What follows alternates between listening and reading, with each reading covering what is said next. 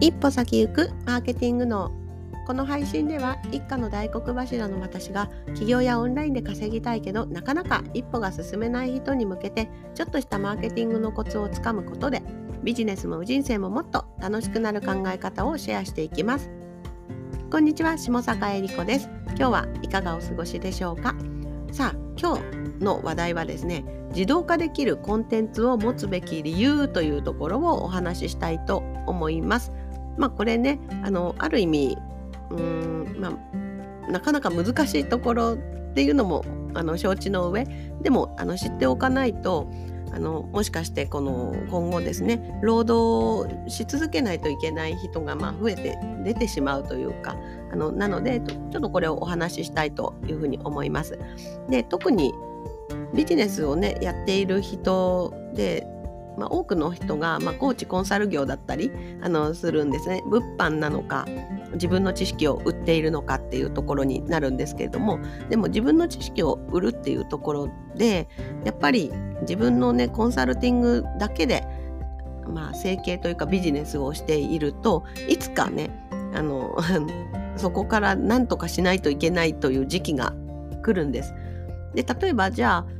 ねまあそこまで行っていない人はちょっと想像が想像がつかないと思うのでどういうふうなことが起きるかっていうところをお話ししていくと、まあ、例えばねグループで集めて、まあ、定期的になんか講座をやってでまあちょいちょいそれで、まあ、たまにねグループの先に進みたいみたいなコンサルのあのマンツーマンを取りたいみたいなのにマンツーマンをやりたいという人が出てきてまあそんな流れでできている人もいるかもしれませんがこれだとなんか一番最初のグループコンサルティンググループでの講義っていうのをやめられないんですね。グループでの講義をやめられないって結構しんどくて今日も実は企業仲間と話してたりしたんですけれども、まあ、やっぱりしんどいっていうふうには言っていました。まあ、時間を決めて、まあ、みんなのためにねなんか講座を開催するっていうのをやるんですけれどもこれ無料有料に限らず無料だと無料だろうが有料だろうがこちらの時間が束縛されてしまうんですね。でやっぱり自分でビジネスやっている人で一番大事なのは時間なんですよ。お金ももちろん大事ですけれどもあのもっと大事なのは時間だと思います。でそういった時間を束縛されるあの案件を持ってしまうっていうのはあの致命傷になってしまうんですね。で例えば今回私も入院ねあの娘に付き添って入院してかれこれ 1, 1週間ぐらい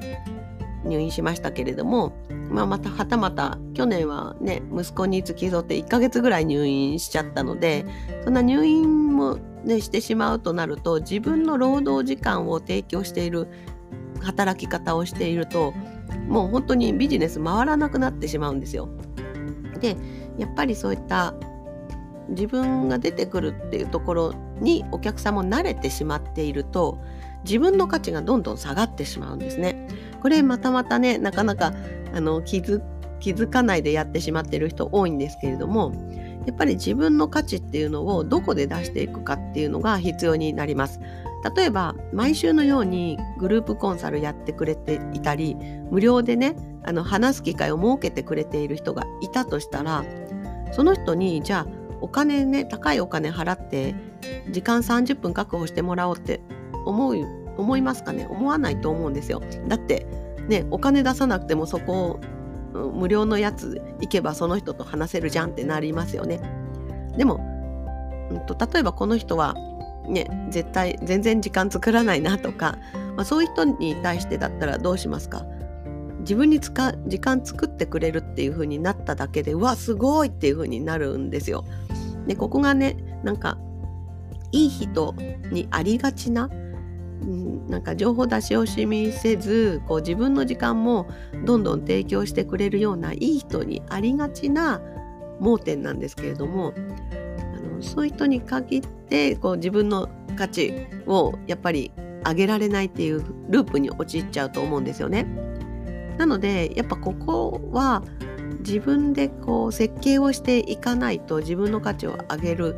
ための道を作ることができないんです。なので今ねもし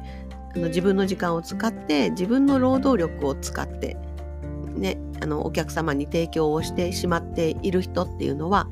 おそらくそれなりの価格を設定していると思うんですよね。例えば私が以前ねパソコン教室の先生をやっていた時は私のあの私のというかお客様が1時間あたり支払う時間は支払う金額は1500円でしたそうするとどうでしょう？私のね1時間のお客さんは1500円払え払えば私にパソコンを教えてもらえるわけですよ。ね、そうするとそうなっている先生に対してお金を、ね、例えば1時間1万円でも払うでしょうか払わないと思うんですよ。だって1500円でやってくれるんだから。1500円でやってくれる先生だっていうもうあのレッテルレッテルというかあのついてしまっているとそこからねあの1万円ですっていうふうに言うのって非常に大変になっちゃうと思います。なんでかってお客さんもなんでってなると思うんですよね。今1500円で教えてくれてて1時間1万円払ったらどんなにすごくなるのっていう風になってしまうんですよ。でもおそらく教える内容っていうのは1500円もらっている今でも1万円もらっているもうすぐの後でもやること一緒だと思うんですよ。まあ、そう考えたら自分の価値をやっぱりこうどっかで上げていかないといつまでたっても1500円から抜けれないっていうことになると思います。でこれね私もなんでこう言ってるかっていうと初期の頃非常に苦しんだところです。だってパソコンで自分自身がそうでしたもん。自分自身に、うん、言い聞かせるのが大変でした。だって私はね1500円の人だからなっていうふうに自分も思ってしまうとお客様にも請求しづらいし、うん、自分で自分の価値自体を肯定できなくなってくるんですね。だからこそ自分で自分が出ていく単価ですね自分の時間の単価っていうのをしっかり考えていくっていうのが非常に大切になります。まあ、そんな中でねあの自分の単価をじゃあどうしたらどう上げれるのかっていうところになるんですがそれは自分が出てく場と出ていかない場を明確につけるというところです。自分が出ていかないっていうのはたくさんいろいろあってブログ記事とか